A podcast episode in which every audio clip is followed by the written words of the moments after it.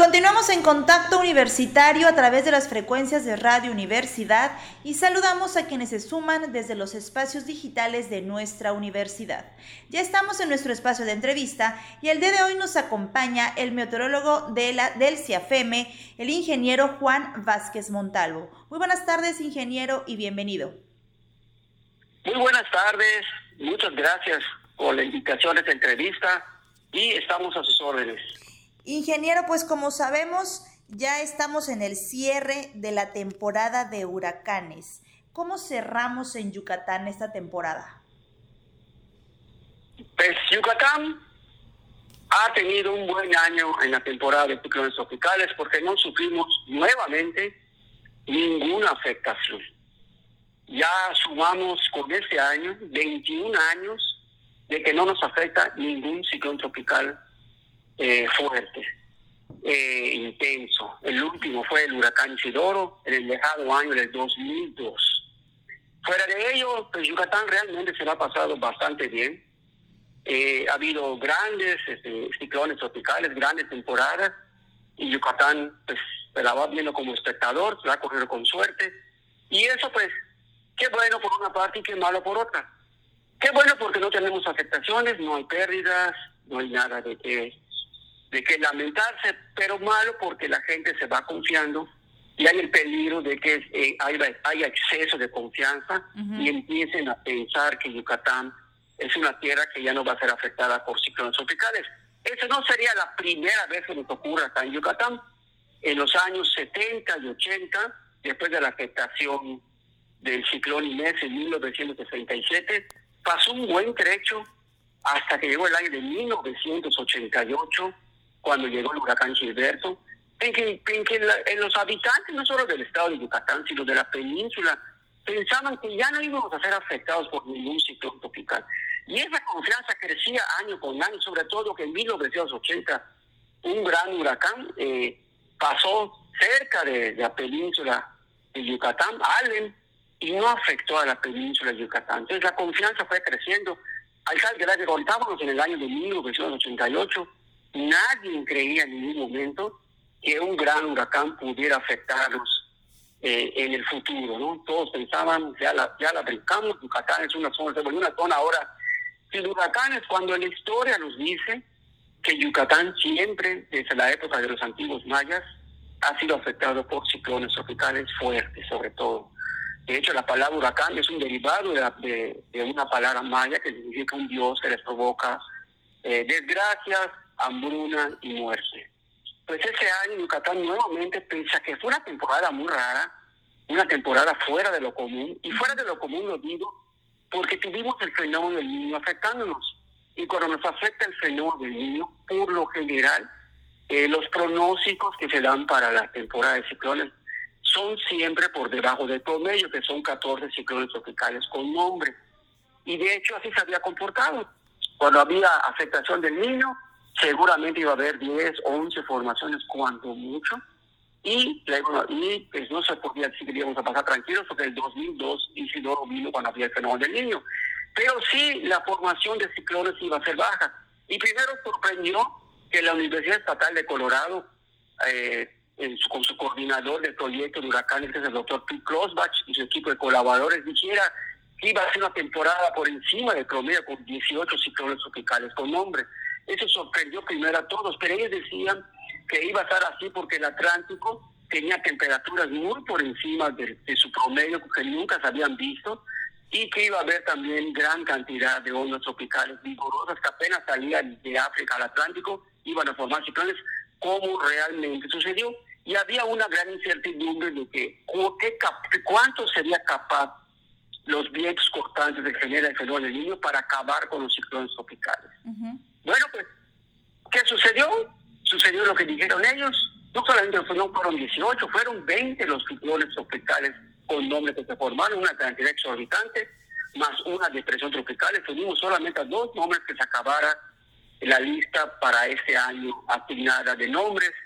Y las zonas vigorosas de África efectivamente fueron formando ciclones y el efecto del viento cortante no se pudo comprobarlo, pudo ser efectivo porque tuvimos inclusive la formación de Lee, que fue un huracán categoría 5, algo que no debió suceder si había viento cortante. Ok, entonces ahorita como usted bien dice, fue una temporada que no se esperaba, o sea, fue algo que se pensó o a lo mejor se previó que iba a ser una temporada igual que la anterior. Sí, se, pensó a lo mejor el, pronóstico de la Universidad Estatal de Colorado estaba un poco exagerado, ¿no? Pero no, ellos mantuvieron su pronóstico y al final pues tuvieron razón. De hecho, fueron rebasados en su pronóstico. Y esa temporada subieron 16, perdón, 13 tormentas tropicales, cuatro huracanes moderados categoría 1 y 2 de la escala Saffir-Simpson y tres huracanes intensos categoría 3, 4 y 5 de la misma escala Saffir-Simpson. Y además una depresión tropical, la número 21, que afectó Nicaragua. Fue una temporada pues muy activa, señoritas.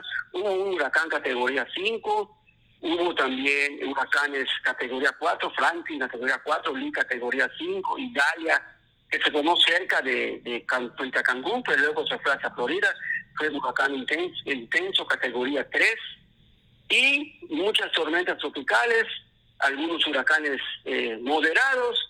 Fue una temporada que estuvo variada prácticamente, pero también llamó la atención, fíjese, de que fue pocas las zonas que fueron afectadas por ese ciclón. Prácticamente solo Tanis, como huracán categoría 1, fue el que provocó muertes en, en la isla española, donde está Haití Dominicana con sus inundaciones en el mes de octubre.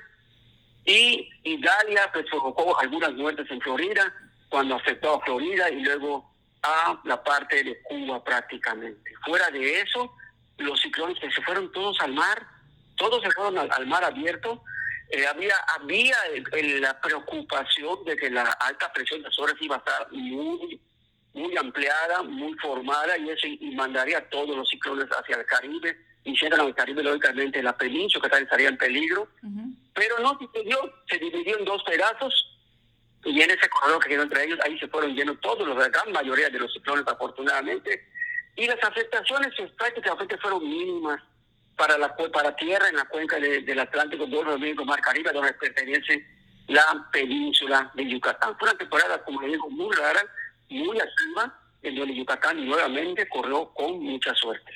Aquí en Yucatán, ¿cuántas tormentas tropicales nos afectaron?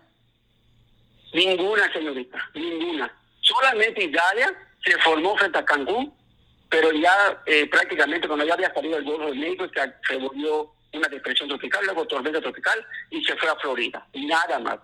Fuera de eso, no tuvimos ninguna afectación, ninguna amenaza de ningún ciclón tropical. Y eso fue algo que llamó mucho, mucho la atención. ¿Por qué? Porque cada vez ha habido una gran cantidad de formación de ciclones, más de 20, en el caso pues fueron 20, siempre nos afectan uno, dos o tres ciclones tropicales. En el año 2005 tuvimos la afectación de Emily y de Wilma, y luego dos depresiones tropicales. En el año 2020, para recordar, primero fue Cristóbal con sus lluvias, luego fue Gama, Delta y Zeta, donde también se formaron más de 20 ciclones. Y este año con 20 ciclones la pasamos realmente muy tranquilos y de espectadores. Y eso también llamó mucho la atención. ¿Podemos saber qué se espera para la siguiente temporada? Bueno, pues la siguiente temporada el fenómeno del niño va a estar presente en una parte de ella. El fenómeno del niño va a estar presente, va a agarrar su máximo en, el mes de marzo-abril y luego va a empezar a declinar, por lo que deberemos estar en condiciones neutrales y pues esperaremos tal vez que los pronósticos sean por arriba del promedio, porque vamos a estar en condiciones neutrales. Ahora, otra gran preocupación que surge es si estamos, si con el fenómeno del niño el Atlántico estuvo caliente y hubo mucha formación de ciclones y de ellos varios intentos, ¿qué va a pasar cuando estemos en condiciones neutras? Porque el niño se supone que ayuda a que no se formen ciclones y no sirvió para nada. Y cuando ya no tengamos al niño, ¿qué va a pasar? Esa es una gran preocupación y una gran pregunta. Si el otro año el Atlántico vuelve a permanecer muy por encima de sus temperaturas. Pero sin importar los pronósticos, señoritas, sin importar si los mares están calientes o no, los yucatecos, el habitante de la península Yucatán deberá prepararse año con año con sus programas de, de contingencia contra ciclones tropicales. No importa que, digan que van a haber uno, 20, 50 ciclones, los, los pronosticadores, perdón, o que en los mares estén muy calientes o estén hirviendo, hay que prepararnos. No sabemos cuándo nos va a tocar un ciclón. Porque mire, pasar otros 21 años y no nos pase nada en absoluto. No hay nada escrito en tierra. Lo que sí sabemos es que año con año debemos estar preparados para enfrentar algún ciclón. Y como le digo, el tiempo que pasa juega en contra porque la gente se va confiando.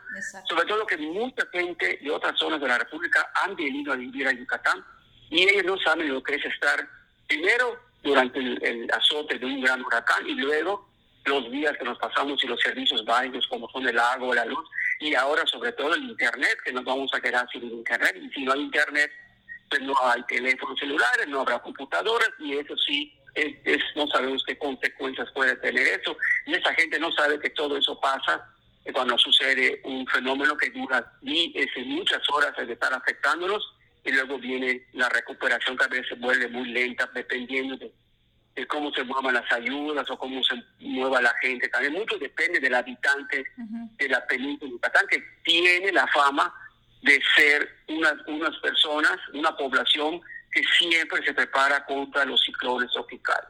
Aprendimos la elección de Gilberto, y en Yucatán aprendimos la elección de Gilberto y de Sidore, en el otro lugares la, la elección de Wilma y, Gilberto, en Campeche la elección de Roxanne y Opal, y no nos debe de agarrar descuidados al habitante de la península Yucatán la llegada de un ciclón tropical.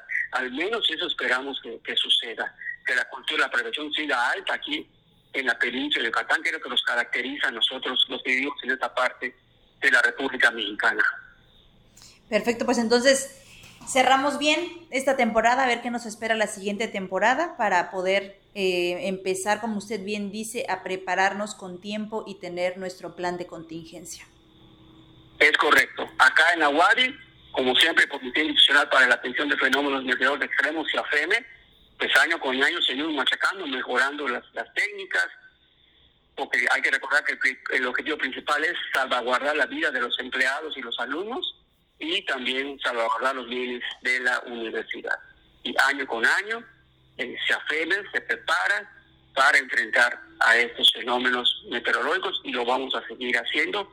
Tengan por seguro todos los universitarios que si llega a suceder algo, eh, algún evento de ese tipo, cuando, cuando llegue la próxima temporada, pues debemos estar bien preparados para apoyar a las autoridades universitarias, como le digo, salvaguardar la vida de los alumnos y los empleados y los bienes materiales es primordial para la para para la Universidad Autónoma de Yucatán. Así es, ingeniero Juan Vázquez. Pero por otro lado, ahora ya estamos iniciando con la con los frentes fríos. Y justo ahora empezamos con este fresquecito que ayer hubo con lluvias moderadas, luego a, mediodía como empezó un poquito más fuerte. Entonces ya empezamos a sentir esta temporada de los frentes fríos. ¿Qué se espera? ¿Se intensificará? Bueno, ¿qué esperamos? Bueno, ante todo tenemos el fenómeno del niño presente. Cuando está el fenómeno del niño, por lo general, por lo general, la península de Yucatán se la pasa en cierta forma tranquila con los frentes fríos. Son pocos los que van a llegar fuertes y la gran mayoría van a llegar como este. Todos van a refrescar la temperatura, deben dejar lluvia y hasta allá. Así la debemos pasar. Por eso se dice que bueno, el fenómeno del niño la península Yucatán pasa un perro con sabor a verano. No es que haya verano todo el tiempo, lo que pasa es que los días calurosos dominan sobre los días templados y fríos. Puede darse que llegue un frente frío el día 24 y 25 o el 31 del día primero, pero no van a llegar muy fuertes, no van a provocar aquellas heladeces que estábamos acostumbrados los yucatecos hace muchos años.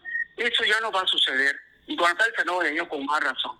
De hecho, el día de ayer, la, la directora del Servicio Meteorológico Nacional anunció que los modelos están, están diciendo que va a ser una, una temporada de frente fríos fuera de lo normal porque no van a llegar muy fuertes tampoco para la República Mexicana.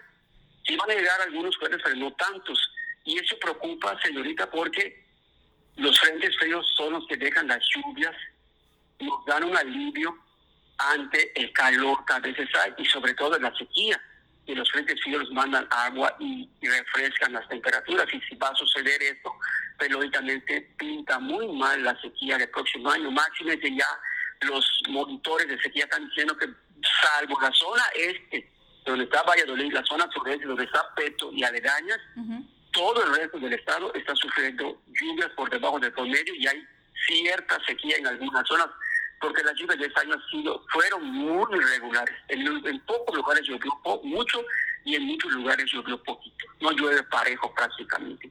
Y eso sí preocupa porque si van a llegar pocos frentes fríos, pues lógicamente pues va a haber poca lluvia y si la lluvia que llega no cae de forma eh, espaciada regular, sino irregular, pues la temporada de sequía la que va a pisar muy feo. Pero para fortuna de nosotros los yucatecos, al menos en Yucatán, el nivel del lago subterráneo está en 1,71. O sea que tenemos un metro con 71 centímetros de agua. Deberíamos estar ahorita en punto 8, o sea, tenemos casi un metro más de agua y por abastecimiento no va a sufrir el estado de Yucatán. El problema va a ser en lo que es la parte superficial, que es la que se va a ir secando, y llega a pasar eso. Porque vamos a tener una temporada tranquila de frente frío. No va a haber mucho frío como estábamos acostumbrados en años anteriores, hace muchos años. Ya estoy hablando del 2000 para atrás que llegamos. Esos sí eran fríos, de verdad que todo el mes de diciembre con la chamarra. prácticamente, de hecho, tanto es el calor que hay que mucha gente ahora festeja en la playa su Navidad y Año Nuevo. Tiene usted toda la razón es la verdad, porque ya no se siente ese, ese fresquecito que hasta la chamarra hace que uno se ponga. Así es. Y ahorita pues hay, habrá lluvias, ¿hasta cuándo tendremos este fresquecito y estas lluvias en, Mérida? Bueno, pues el día de ayer y hoy pues estuvo lloviendo en una buena parte de la ciudad de Mérida, por el frente frío 12 que ya dejó de afectarnos, pero su masa de aire frío sigue presente y va a estar presente el día de hoy con el cielo nublado, y ambiente de agua caluroso a caluroso, luego un poco de fresco por la noche, ya mañana cambia todo, desaparece esa masa de aire frío y de, mañana jueves al domingo regresa el calor. Ya la próxima semana debe de llegar otro frente frío que igual no va a llegar fuerte, se va a estacionar igual que este sobre nosotros en la parte norte de la península y va a provocar un panorama similar al que estamos viviendo el día de ayer y el día de hoy. Así vamos a estar, señorita. No van a llegar todavía no puedo. Los más fuertes deben llegar a fines de diciembre y en el mes de enero. Eso lo esperamos que lleguen fuertes. Pero si no llegan fuertes y no traen mucha lluvia, pues se anticipa una temporada de sequía, la verdad, bastante peligrosa por los incendios y muy fuerte. Perfecto, pues estaremos al tanto y estaremos con usted comunicándonos para que nos vaya informando cómo vamos y qué es qué, qué nos espera para Yucatán. Así es, claro que sí, con mucho gusto. Aquí se afeme, por medio de y un servidor, pues estaremos dando la información que usted necesite en el momento que ustedes lo requieran. Muchísimas gracias, ingeniero Juan Vázquez Montalvo, por esta información y estaremos al pendiente, como le, le, repito, sobre la temporada y sobre estos frentes fríos que pues vamos a estar eh, iniciando con ellos. Así es, claro que sí, con mucho gusto. Él es el meteorólogo de la Universidad Autónoma de Yucatán, Juan Vázquez Montalvo. Muchísimas gracias y nosotros continuamos con más información.